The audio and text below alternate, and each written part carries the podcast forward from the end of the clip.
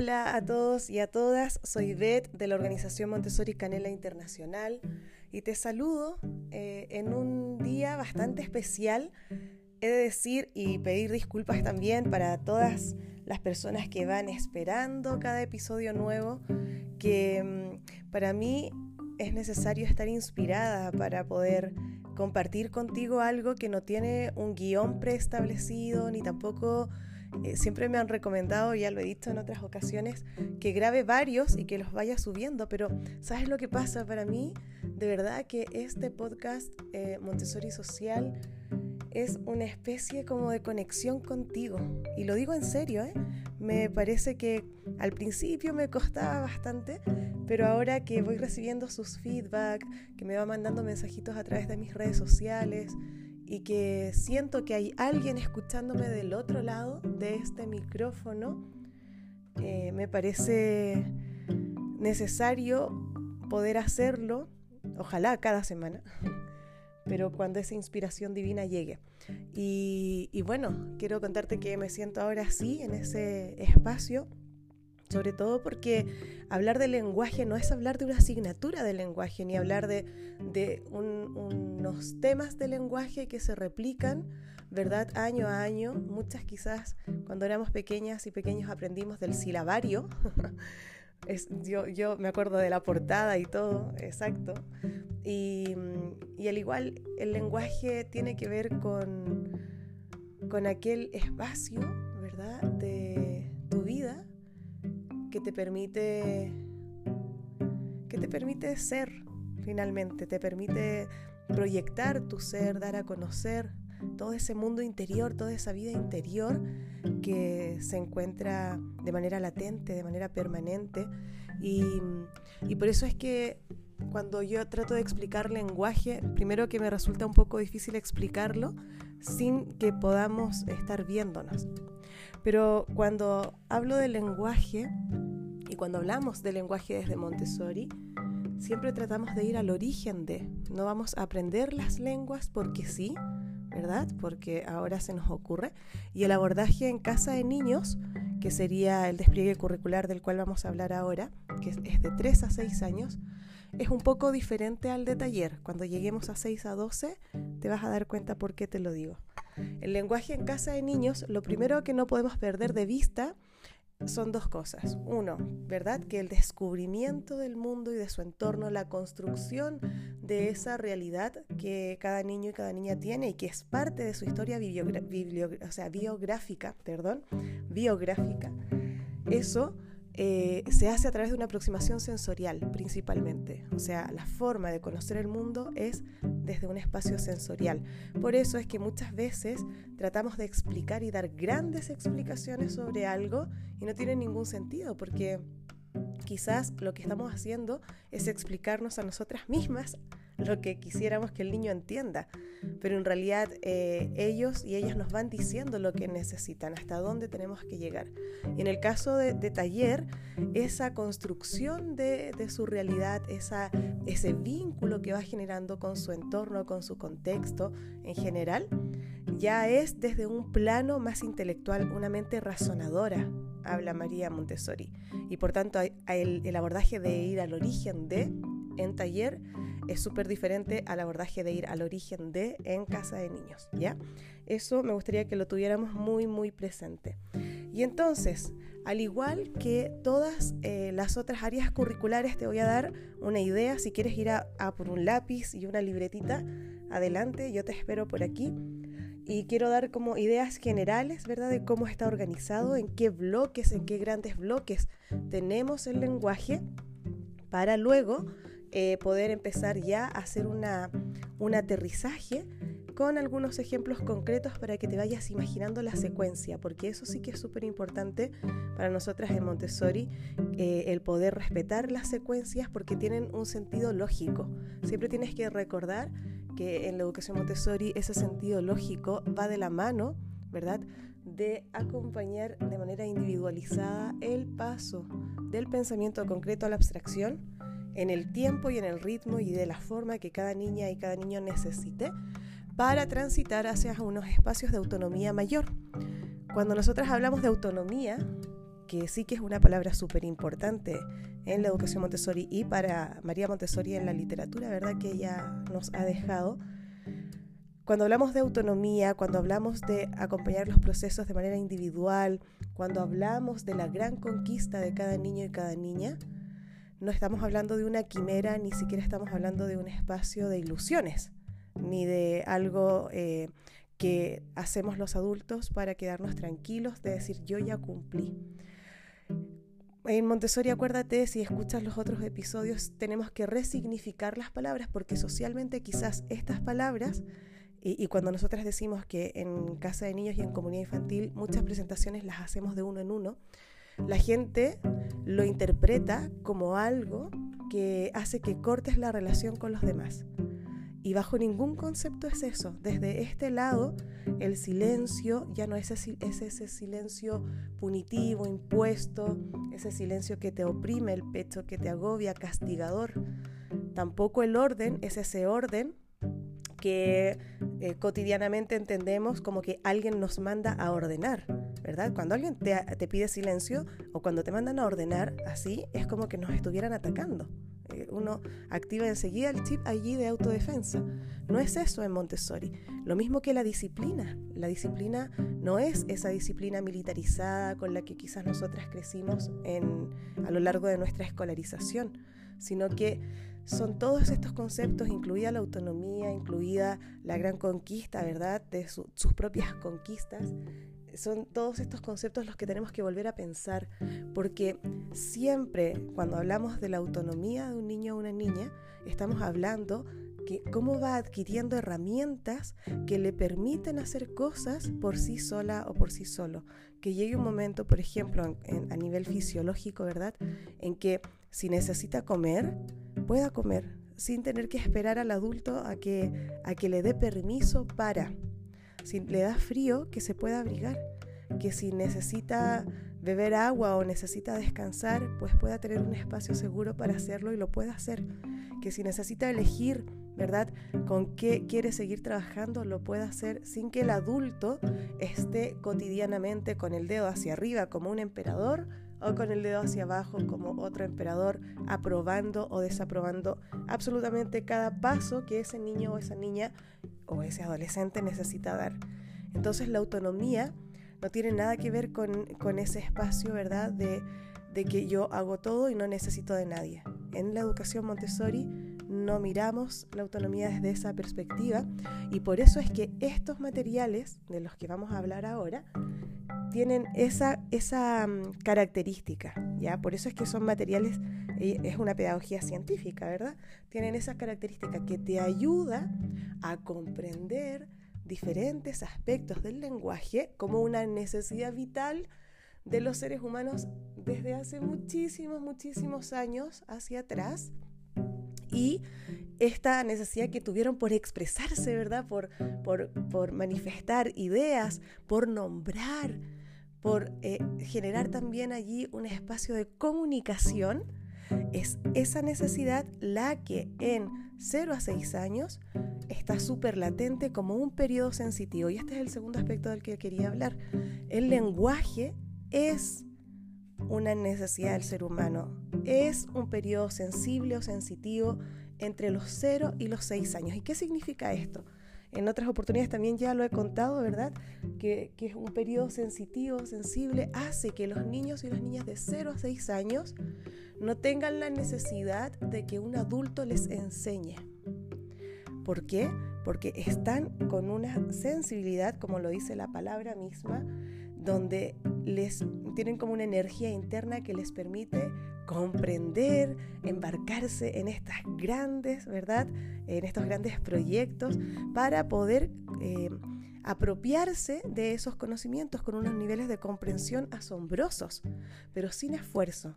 No, no tienen que ellas y ellos mentalizarse y decir, a ver, ahora necesito aprender esto sino que cuando tienen esta tendencia al lenguaje, al desarrollo del lenguaje, eh, es una cosa maravillosa. Entonces no se cansan, puedes ver que están allí eh, por ejemplo, construyendo frases o, o, leyendo pequeños libros o trabajando con las pizarras o con la bandeja de arena y pueden repetirlo miles de veces, muchas veces, muchas veces, muchas veces.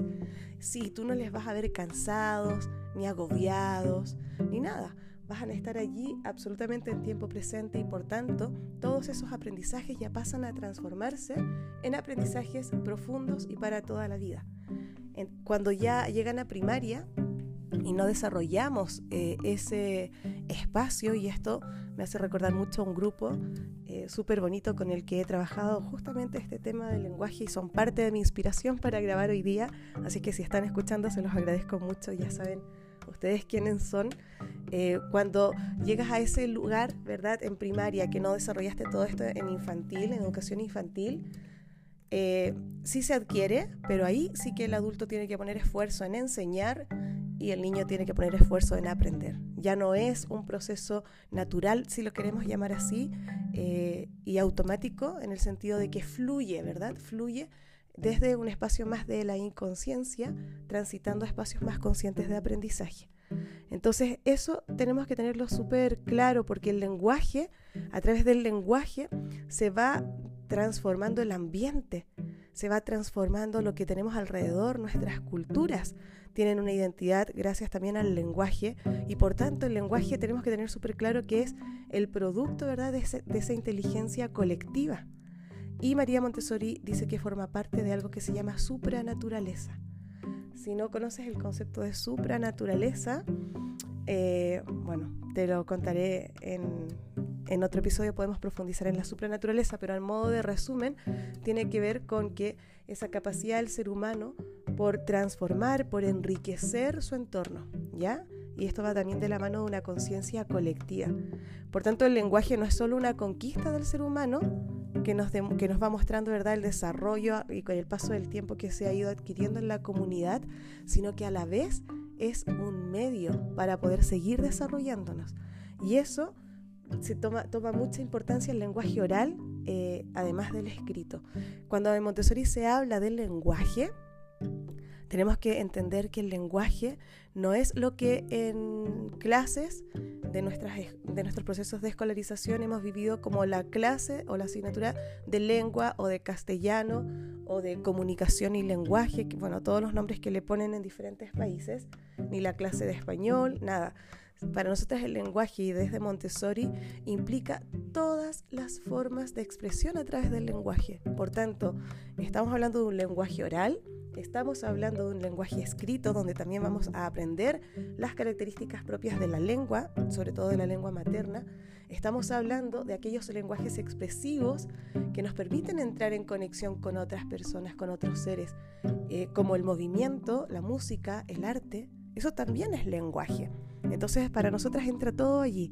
Y también otra parte importante del lenguaje eh, es cuando empiezas a conocer otras lenguas, otras lenguas que no son impuestas o que no deberían serlo, sino que son otras lenguas que te permiten ampliar tu mente y conectarlo con tu corazón para poder darte cuenta que en el planeta se hablan muchas lenguas, hay muchos dialectos súper bonitos, interesantes y que también han influido en la forma que nosotras tenemos hoy día de hablar. Y eso tiene que ver con una conciencia intercultural. Entonces la interculturalidad está presente desde el lenguaje y por tanto cuando vamos a aprender una lengua em, de, de otro lugar, de otro país, de otra cultura, de otra región, tratamos en esto de ir al origen y despertar o cultivar ese sentimiento de admiración y agradecimiento, es justamente conocer la historia de dónde vienen estas otras lenguas y por qué nosotras vamos a aprender nuevas palabras. ¿Ya? Todo eso tienes que tenerlo súper, súper claro porque eh, creo que de alguna manera el lenguaje nos va aportando, bueno, nos permite, ¿verdad?, tener muchas experiencias, transferir cosas y el ambiente preparado es justamente quien tenemos los adultos esa responsabilidad de prepararlo para que pueda satisfacer todo lo que el niño y la niña necesita. En este caso, en casa de niños de una manera visual, sensorial, ¿verdad? Pero que ahora ya tiene otra, una nueva connotación porque ahora las cosas se nombran y esos nombres eh, a través de las palabras nos permiten comprender la raíz de nuestro lenguaje. Entonces vamos a, compartir eh, yo creo que varias cosas que se desarrollan, ¿verdad? Que tienen que ver con el enriquecimiento del vocabulario, tiene que ver con el conocimiento de la lengua y sobre todo con unas herramientas, eh, digamos, de expresión que los niños y las niñas cada vez van perfeccionando muchísimo, muchísimo más. Entonces, el primer gran eje del lenguaje, en el caso de casa de niños, vamos a considerarlo desde el lenguaje oral, ¿ya? Y en el lenguaje oral es necesario tener en cuenta que es para poder eh, expresarnos y también eh, para poder desarrollar esta escucha activa. Y yo dejé un episodio completo, yo creo que antes del décimo de estos del podcast Montessori Social, completísimo, completísimo, donde les cuento todos los juegos, todas las, em, las actividades, las propuestas que hacemos para poder desarrollar la escucha activa. Y eso entraría, digamos, en este capítulo inicial del lenguaje oral. Así es que te invito a que lo puedas ir a escuchar si quieres. Y allí te cuento muchísimos juegos así muy concretos que seguro que tú los, has vivido toda la vida, porque son cosas de toda la vida, pero que a lo mejor si lo puedes considerar desde esta óptica en que nosotros te lo estamos mostrando, a lo mejor le puedes eh, sacar más partido. ¿Por qué? Porque una cosa importante de Montessori es cómo vamos seleccionando ciertas cuestiones y las vamos además secuenciando en este orden lógico, en este orden que nosotras como adultas vamos siguiendo ese orden en las presentaciones, pero luego imagínate que de 10 presentaciones o de 10 propuestas, el niño o la niña quiere trabajar con el 8 y no trabajó tanto con la primera que le mostramos. Y eso está bien porque ahí ejerce esa libertad de elección de trabajo, ¿ya? Bueno, en el lenguaje oral, básicamente cosas que ya hacemos todas, yo creo, conversaciones informales, diálogos, ¿verdad? Eh, todo lo que tiene que ver con compartir noticias, todo lo que tiene que ver con jugar a preguntar, a, contrapreguntar, a responder, los juegos rítmicos, juegos de nombres, por ejemplo, eh, el juego de del veo veo, como decimos en chileno, no sé cómo se dice en otros países, o de Simón dice o Simón manda. Todos estos juegos que permitan ir reconociendo las partes del cuerpo, ir reconociendo y nombrando diferentes acciones. Los juegos de mímica son súper importantes aquí en lenguaje oral.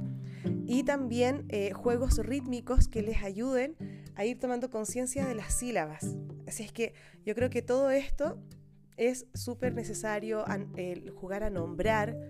Y ahí cuando escuches el otro episodio te vas a dar cuenta cuando yo les decía, yo me llamo Beth y tú cómo te llamas, ¿verdad? Y entonces el otro iba diciéndolo y finalmente eh, esa idea es para poder generar una sensibilidad sonora a nivel auditivo y vibracional, porque cuando hacemos este tipo de juegos van tomando un ritmo y ese ritmo empieza a ser constante y de pronto hay quiebres de voz que hacen que tenga otro ritmo y vaya cambiando la frecuencia del discurso, del diálogo, de la interacción. Así es que yo te invito a que puedas explorar. Recuerda, trata de recordar si puedes ahora todos los juegos eh, que hacías cuando eras pequeña o pequeño para que los puedas traer así eh, a la luz y al igual los puedas recordar y, te puedan servir. Luego, otro capítulo importante en lenguaje en casa de niños es lo que nosotros llamamos preparación para la lectoescritura. ¿Ya? ya hemos hablado también que, que es súper necesario tener conciencia que la lectoescritura no puede, bueno, y ningún tipo de contenido puede darse a todos al mismo tiempo y a todos por igual. Hay excepciones, evidentemente, según algunas cosas que surgen en el grupo, hay excepciones. Sin embargo, cuando yo digo esto, me estoy refiriendo sobre todo a que tradicionalmente las programaciones o planificaciones de las educadoras y educadores de, de 3 a 6 años están organizadas como por semanas, donde una semana, por ejemplo, vamos a hablar del color amarillo y voy a hablar de la, les voy a enseñar la letra A, el sonido A, y voy a hablar de eh, todas las bueno, todas las formas que tengo para representar la A. Entonces igual estoy haciendo em, maquetas de plastilina con A amarillas o estoy haciendo con A azules, ¿te fijas? Entonces, y además, lo peor de todo es que están los pobres niños y las pobres niñas allí 25 o 30 sentados en sus mesas haciendo lo mismo. Entonces, eh, en Montessori no se hace desde allí, e insisto, se hace desde la observación directa de cada niño y cada niña. Efectivamente tenemos una forma de, de poder ir mostrándoles uno a uno lo que están haciendo, pero de manera simultánea. Quizás yo estoy trabajando ahora contigo lengua, pero hay, más allá hay alguien trabajando en geografía con los contrastes y más allá hay alguien trabajando con algo de sensorial y allá encuentras a alguien que está haciendo unos experimentos de botánica y a lo mejor otras personas están exprimiendo zumo de naranja y preparando, ¿verdad? Ese zumo desde la vida práctica con todo lo que implica el movimiento, porque no podemos aterrizar al lápiz y al papel solamente habiendo hecho fichas, ¿verdad? De unir puntitos fichas de direccionalidad eh, y un par de juegos de direccionalidad, de psicomotricidad fina. O sea, eso no es una preparación para la lectoescritura, entonces yo te voy a contar los materiales que sí en Montessori están y que tienen esa finalidad de preparar no solo la mano, no solo la coordinación entre el ojo y la mano, ni el movimiento de la pinza, sino que es toda una preparación de tonificación muscular y de comprensión de comprensión de, es, de esos, esos pequeños movimientos que cuando los juntes todos de manera espontánea, te vas a dar cuenta que estás escribiendo y que estás escribiendo así, tal cual. Y sin llegar al lápiz y al papel, se puede escribir y sin llegar todavía a un lápiz rígido, ¿verdad? Y a un papel abstracto, también se puede leer. Entonces, apunta si es que quieres que los materiales para, la, para la preparación de la lectoescritura, para la lectoescritura en Montessori, eh, son varios. Tenemos, eh, ya hemos dicho, ¿verdad? Eh, estos juegos del, yo veo, del veo veo, pero aquí tiene otra intención, ¿ya? O sea, voy a ocupar, voy a crear otra intencionalidad, otro propósito y que nosotras llamamos análisis de sonidos. Es decir, todos estos juegos yo voy a intencionar, ¿verdad? Tomar conciencia de los sonidos iniciales, otro tipo de, palabras, de objetos que yo esté observando en este juego. Voy a intencionar sonidos finales y la tercera parte de este juego, que puede ser en momentos diferentes, voy a intencionar solo los sonidos intermedios. ¿Por qué así? Porque va en secuenciado en orden de dificultad. O sea, el sonido inicial y el sonido final es mucho más intuitivo y fácil para un niño o una niña de tres años que identificar el sonido intermedio. Entonces tengo que ir graduándolo. De manera paralela, ya puedo empezar a trabajar con un material que se llama las letras de lija. ¿Ya? Tú puedes buscarlo eh, en internet y ya lo encontrarás, letras de lija. Y estas letras de lija que nosotras usamos son letras minúsculas y letras ligadas o manuscritas, ¿ya? Em, cuando digo ligado o manuscrita es porque me he dado cuenta que en diferentes países le llaman de manera diferente. Me estoy refiriendo a esta letra que va unida circularmente y que va unida una a otra, no a la que uno lee, por ejemplo, en un periódico, que esa sería letra imprenta o letra de palo, ¿sí? En algunos países también le llaman mayúscula a esas letras. Me refiero a las que van unidas. Entonces tenemos estas letras de lija, que es el abecedario, ¿verdad? Es el alfabeto, y que para eso, para trabajar lija, ya sea las letras o los números de lija, es necesario tener una bandejita de sensibilización de la yema de los dedos. La yema de los dedos tiene muchas terminales, muchas conexiones nerviosas y que hay que estimularlas. Y para eso es importante tener agüita tibia en un bol chiquitito y cuando un niño o una niña vaya a trabajar con este material, tiene que poner sus deditos en ese, en ese pote de agua y em, dejar un ratito allí y luego secar en un pañito de algodón o en una toallita. ¿Ya? Las letras y luego ya vamos a repasar porque la idea aquí es, el propósito es el trazo y el reconocimiento del sonido. El movimiento siempre va a ser el trazo primero, imagínate si puedes cerrar los ojos y trazar sobre tu pierna, sobre la mesa, el sonido A. Te invito a trazarlo. A. lo vuelvo a trazar y después de acabar de trazar nombro el sonido. Ah, si por ejemplo fuera el sonido mm, yo primero lo que hago es en silencio trazarlo con su direccionalidad correcta y cuando acabo de trazar nombro el sonido y digo mm, ¿sí? Lo más concreto es el trazo, por eso es que hay que hacerlo en silencio. Y menos concreto es el sonido. Y lo que queremos es que el niño y la niña puedan relacionar el trazo con el sonido. Damos, eh, es fonético, le damos el sonido. No decimos M, decimos M.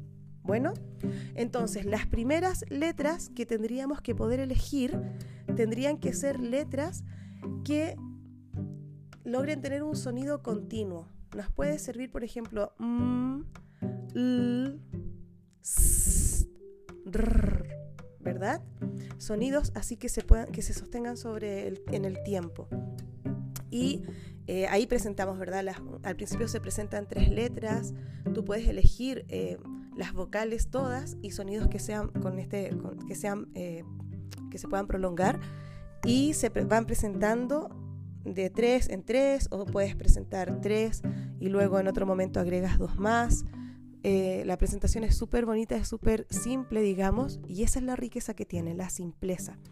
Y luego después de que ya les vas presentando y cuando ya más o menos conoce, eh, tiene varias vocales y varias de estas letras, hay una presentación que se llama la, lección de conexión, ¿ya? Y allí hay que eh, se empieza a dar el primer paso para juntar estos sonidos. Entonces, por ejemplo, tenemos M, A, las tengo como tarjetas separadas y hago el trazo y nombro M y luego hago el otro trazo y nombro A. Y entonces allí le decimos luego a la niña o al niño, mira, fíjate, si juntamos y hacemos la acción concreta de juntar estas dos tarjetas, si juntamos M, A, MA, entonces allí, por eso se llama de conexión. Es trazar, nombrar por separado y luego juntar y hacer el sonido junto. Me, mu, por ejemplo, sa, ¿ya? Este material se trabaja sobre la mesa y acuérdate que tenemos que tratar de tener primero sonidos continuos. Y el otro, otro ejercicio que te puede servir mucho es que ya, por ejemplo, ya conocen cinco consonantes y cinco vocales, ¿verdad? Y hacemos un juego de conexión. Entonces eso significa que sobre la mesa pones todas estas letras que ya conoce y tú te pones en otro sitio y en una bandejita le empiezas a pedir. Eh, ya si, es, si es solo de letras separadas, ahí hacemos lección de tres periodos, ¿verdad? Y si ya es un juego de conexión, tú ya le pides eh, sílabas que se puedan formar con esas letras que están sobre la mesa. Entonces le puedes decir, por ejemplo, ¿me puedes traer mm, sa y entonces el niño o la niña va a su mesa, coge el sonido A y te lo trae y ya tú puedes ir así también viendo el nivel de comprensión y trabajando sobre todo su memoria. Entonces hay muchos juegos asociados con las letras de lija que te pueden servir. Otro material son los alfabetos móviles, ¿ya? Hay varios tipos de alfabeto móvil. Eh, hay uno que es el más conocido en casa de niños, que son unas cajas grandes que se llama alfabeto móvil y ese alfabeto tiene las, las vocales de un color y las consonantes de otro color. En las vocales te vas a dar cuenta que yo también le contaba a las compañeras de este grupo que María Montessori, el material original que ella hizo, para ella las vocales eran rojas y las consonantes eran de otro color. En Italia tuve la oportunidad de estar en una de las primeras fábricas donde María Montessori hizo sus materiales y allí me mostraron que las primeras, el primer diseño de letras de, del alfabeto móvil que hizo María Montessori, las vocales, las confeccionó con papel de cobre, con láminas de cobre. Entonces era una tonalidad así, cobriza. Y, por, y las otras eran opacas, las consonantes. Y eh, la explicación era que eh, las vocales en nuestros, idiomas, en nuestras lenguas, nos diferencian de otros dialectos y de otras lenguas. Y por eso es que le daba esa connotación más brillante. Ahora, como se ha ido comercializando, de hecho el alfabeto italiano todavía tiene las consonantes azules y las vocales rojas. Pero como todo esto ya se va comercializando y tal, eh, en muchos lugares lo que tú encuentras son las vocales azules y las letras rojas. Al revés, las consonantes rojas, ¿verdad? Y las vocales azules. Entonces, yo te diría que más allá de rojo, azul y del orden que tú tengas, y si te las tienes que fabricar, tengas muy en cuenta que cuando se plastifican estas letras, se pegan muchas veces en los dedos. Entonces hay que tratar de buscar otro material porque la idea es que aquí, o sea, con este alfabeto trabajan muchísimo, muchísimo, muchísimo, y la idea es que el movimiento sea preciso y fluido. Entonces, desde ese lugar, Em, lo que sí tenemos que tener en cuenta es que tienes que tener una diferencia entre el color de las vocales y el color de las consonantes. Y aquí hay varios, em, como te dije, varios tipos. En casa de niños por lo general tenemos este y hay otro que se llama el alfabeto bicolor y ese consiste en tener dos cajas eh, completas de alfabeto. Una, por ejemplo, todas todas azules, consonantes y vocales, todas, todas, todas, y la otra caja de alfabeto, todas, todas, todas rojas. Esto básicamente se hace para poder, de una u otra manera, eh, generar mm, otros ejercicios, que son ejercicios para el conocimiento específico de la ortografía o de alguna dificultad, ¿verdad?, a nivel... Em, de fonogramas. Entonces, por eso es que es importante también tenerlo. Y en taller por lo general no se usan tanto los alfabetos, eh, más bien como de transición desde casa de niños a taller. En este caso el móvil, ese grande, grande que tienen en casa de niños, eso no se usa tanto. Pero también en algunos salones está presente y aparecen también unos alfabetos que son más pequeñitos que son de mesa. Entonces esos alfabetos de mesa son para trabajar ya no en alfombra, sino que estos mismos eh, ejercicios, pero ya en tu mesa. ¿sí? Y finalmente hay otro alfabeto eh, que son tarjetas, unas tarjetitas blancas pequeñas, ya no es el contorno de la letra, ¿verdad? Sino que es la tarjetita. Y estas tarjetitas tienen esta ya letra de imprenta que nosotras llamamos, que sería con la que se escriben los libros o el periódico.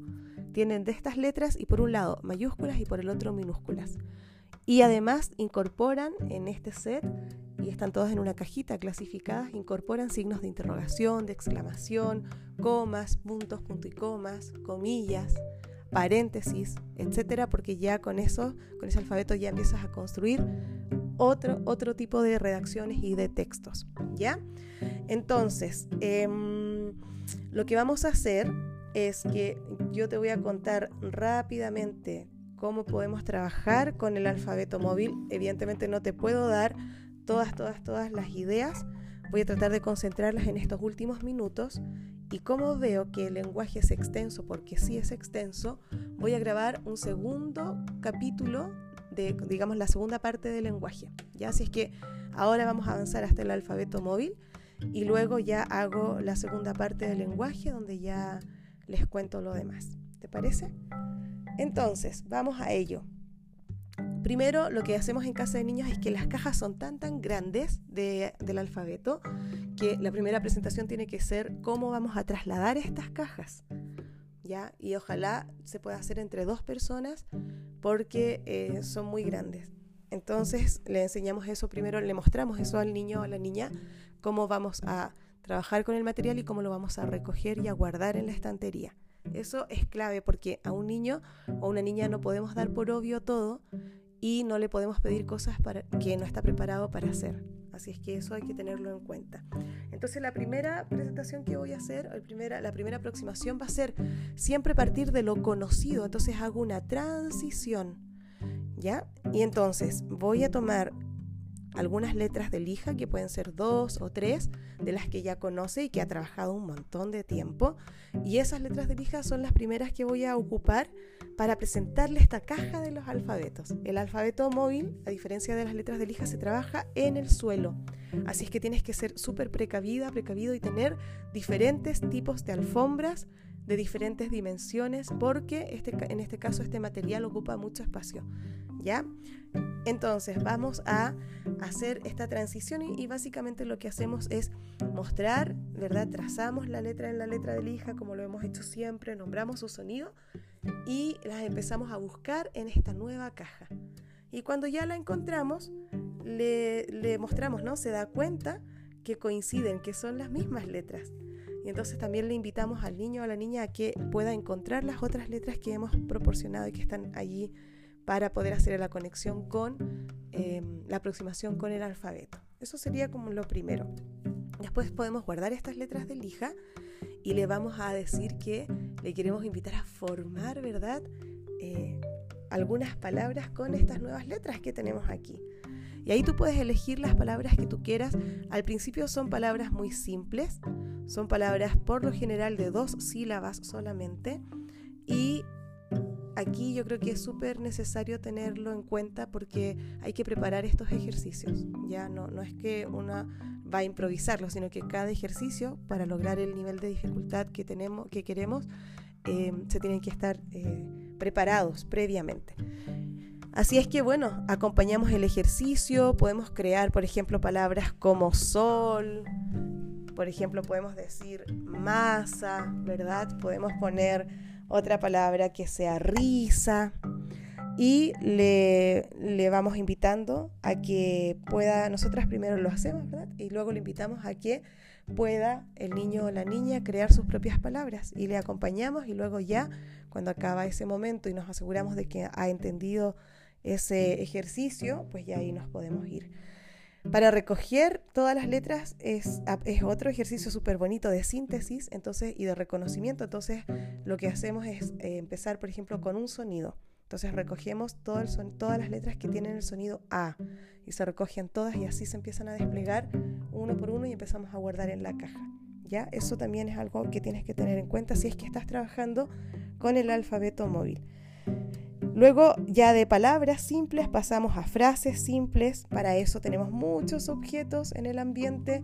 Tenemos de hecho una cajita o un cajón, eh, un organizador de cajoncitos con miniaturas que están organizados por sonidos, por sonidos iniciales, por ejemplo, y yo o, por eh, palabras que contengan estos sonidos. Entonces, por ejemplo, yo puedo ir al, cajón del sonido mm y le puedo decir, y puedo tener muchos objetos allí. Y entonces le digo al niño, a la niña que tome cinco objetos de allí, o tres o seis objetos de allí, y que esos objetos los escribe entonces con el alfabeto. Hacemos con objetos y también hay en el ambiente tarjetas que nos permiten, o fotos, ¿verdad? Fotos que nos permiten que un niño o una niña pueda desarrollar pequeñas frases eh, o diciendo algo, creando una pequeña historia sobre ese, esa imagen que está viendo. Luego también tenemos em, otro, otro tipo de ejercicio, ¿verdad? Donde podemos hacer dictados de palabras para que los niños y las niñas puedan eh, ir escribiéndolas. También tenemos otra cajita con sobres ¿verdad? Que tienen eh, el mismo sonido. Estamos hablando de cómo el ambiente da respuesta o invita al niño a seguir trabajando con el alfabeto sin que el adulto le esté diciendo todo el tiempo qué tiene que hacer. A eso me refiero con niveles de autonomía, ¿ya? Y de gestión y de autodeterminación. Eso es importante. Entonces, por ejemplo, otra cosa que hay, tenemos sobres, ¿verdad?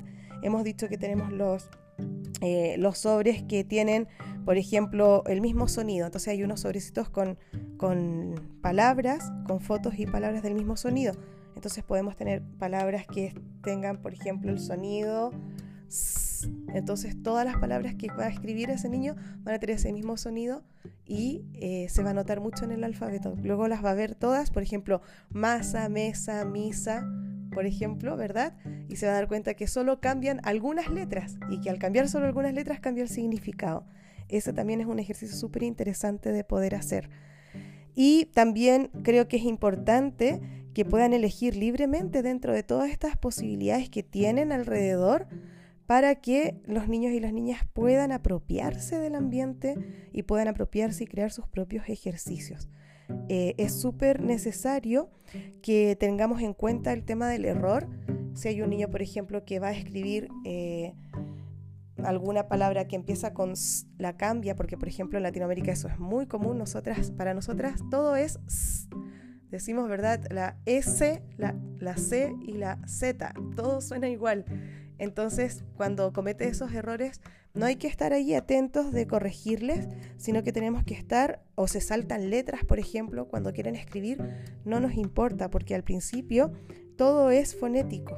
Y eso tenemos que respetarlo mucho, ese ritmo y ese tiempo, pero sí nosotras tener nuestra libretita siempre a mano para apuntarnos lo que está pasando y hacer un seguimiento de ese proceso, para ver la evolución de ese niño o esa niña y saber también cuándo podemos volver a mostrarle algo. Ya, por tanto, acompañar recuerda siempre que no es sinónimo de abandonar.